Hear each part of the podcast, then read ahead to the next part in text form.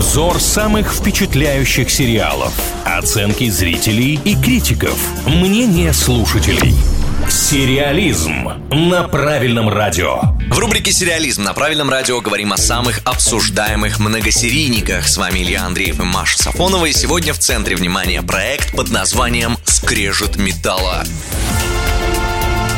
Доу бороздит просторы постапокалиптической Америки на оснащенном оружием автомобиле. Он должен выполнить опасную миссию, но ему мешает безумный клоун-убийца Сладкоежка. Это экранизация одноименной игры, и что поражает в данном случае, это то, что промокомпания у проекта была достаточно несерьезная. То есть, по большому счету, его анонсировали, показали пару роликов и выпустили. Когда готовится какой-то крупный релиз, ну просто везде говорят о некоторых проектах. Со скрежетом металла было совершенно не так. Я думаю, что с игрой многие знакомы, потому что иначе я не знаю, откуда взялось такое количество посмотревших сериал людей. Оценки достаточно неплохие. У картины MDB выставляет 7,5, на кинопоиске не намного ниже 7,3, отзывов тоже очень много. И я так понимаю, что в большинстве своем они положительные, что на самом деле редкость, когда речь идет о сериале по игре или по книге. Людям же это все по-своему как-то представляется. Потом они видят другой вариант развития событий. И обычно не очень довольны, но вот скрежету металла повезло.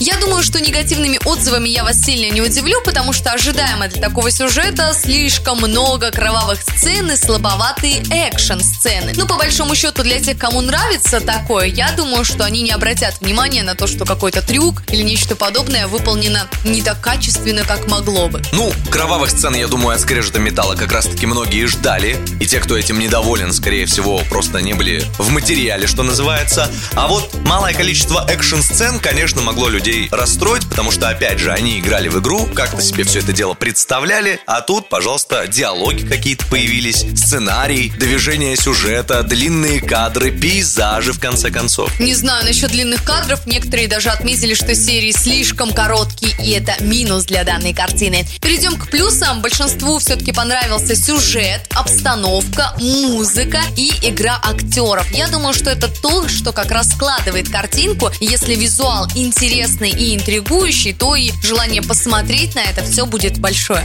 Все серии вышли разом. Стриминговый сервис Peacock выпустил их в конце июля. Понятное дело, что у отечественных студий ушло какое-то количество времени на перевод, но я думаю, прямо сейчас уже абсолютно точно при желании можно весь сериал посмотреть разом. Если же вы уже посмотрели «Скрежет металла», то давайте делиться впечатлениями в группе ВКонтакте «Правильное радио». Там мы посвятили этому проекту опрос. Он на стене и ждет вас. Сериализм на правильном радио.